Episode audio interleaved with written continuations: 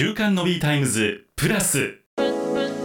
毎週木曜午後7時から全国のコミュニティ FM でお届けをしている週刊のビータイムズ。その番組を飛び出して本編ではお届けできなかったあんな話題やこんな話題をデイリーでアップデートします。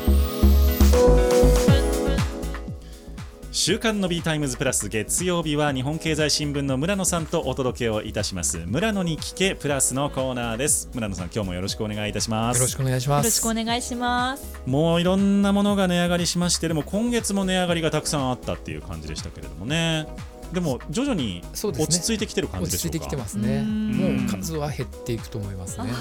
かった、もう村野さんが以前に予想していた通りの状況になって、はい、そうなんですね、えー、もうやっぱついてこれなだんだん売れなくなってきてるんで値上げに伴って。で特に今スーパーが PB 商品プライベートブランドの商品増やしてまして、えー、そうすると PB 商品ってなかなか値上げしないんですけど、えー、普通のその一般的なナショナルブランドの商品との価格差がだんだん開いてきてますんでそうするとお客さんは PB 商品のをたくさん買おうとするんでそういう動きが今出始めたっていうかかなり本格的になってきたんで、これから本当に店頭価格っていうのは上がりにくい状況になると思いますね。一回ブレーキがかかるんでしょうね。はいでもそのなんか例えばね冷凍うどんみたいな、どこでも売ってるような商品でもこのメーカー初めて見たなみたいな商品が結構ね並び始めてたりしますよね。なんかあとそれこそドン・キホーテ近くにあるんですけど、あそこの品揃えがプライベート商品すごく多くなってきたんですよね、いきなり。どうしちゃったのかと思って。いややっぱりそういうところもあるんですね。そうなんですよ。でそんな中、まあ、ビール税とかもねあのビール税第3のビールとビールの税金税率が揃うんですよね確か、ね、発泡酒も含めて。だからビールがちょっと値下がりするんですよ。あまあ実質的に。そう楽しみでございますよ。第3のビールファンには申し訳ないところですけれども、はい、そんな中でございますけれども鶏肉輸入のやつが値段が上がってきているということでございまして、はい、大体あの、まあ、コロナ前というかっていう時までは、国内産の鶏もも肉って 100g98 円とか108円ぐらいっていうのが大体の相場だったかなと思うんですが。今もう138円148円当たり前みたいな状況になってきていてまあ上がってるなっていうのを実感してるんですけども、まあ、その救世主であったはずの輸入の鶏肉が値上がりをしているそうでございます、はい、村野さんこれは一体何が起こっているんでしょうか？そうですね。日本最大の供給供給国ブラジルですけど、はい、そこで鳥インフルエンザが発生してまた減ってしまっているということなんですね。なるほど、えー、ちょうどブラジル今冬なんでですね南半球ですから、えー、なるほど。じゃあ流行りやすい。そうですね流行りやすい時期でですね。はいえーと、サンタカタリナ州というところで鳥インフルエンザの発生が確認されているということで、はい、日本で消費される輸入鶏肉のおよそ3割がこのサンタカタリナ州産らしいんですね。はい。でえーまあ、農林水産省としても、えー、と7月の中旬にですね、えー、このサンタカタリナ州産の鶏肉の輸入停止措置を発表したということで、まあ、あの本当にブラジル産の値段が急騰しております、まあ、去年の年末にかけてすごく上がっていたんですけども今年に入って一旦落ち着いたんですがまた上がってきているという状況でしてこれ主にやっぱ外食に影響が出てくる、ね、そうですね。まずは外食ですね。じゃあチキンナゲットが値上がりとかっていうことなんですかね。まあ先行きはそうなるかもしれないですね。そうですね。唐揚げとかあそうですね。チキンバーガーとかっていうことになるんだろうなと思いますけれどもね、はい、でももうこの代わりの素材がなないですもんね。そうですね。で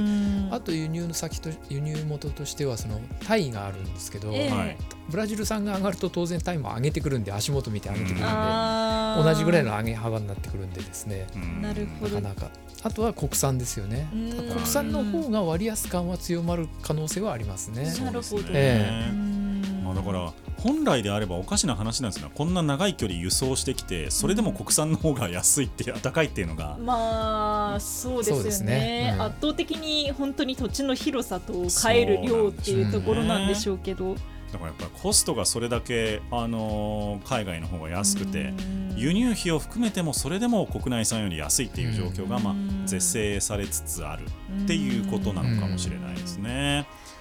まあ、だから安い日本みたいな話も先週ありましたけれども、はいえー、やっぱり買い負けてきているっていうことですよね。は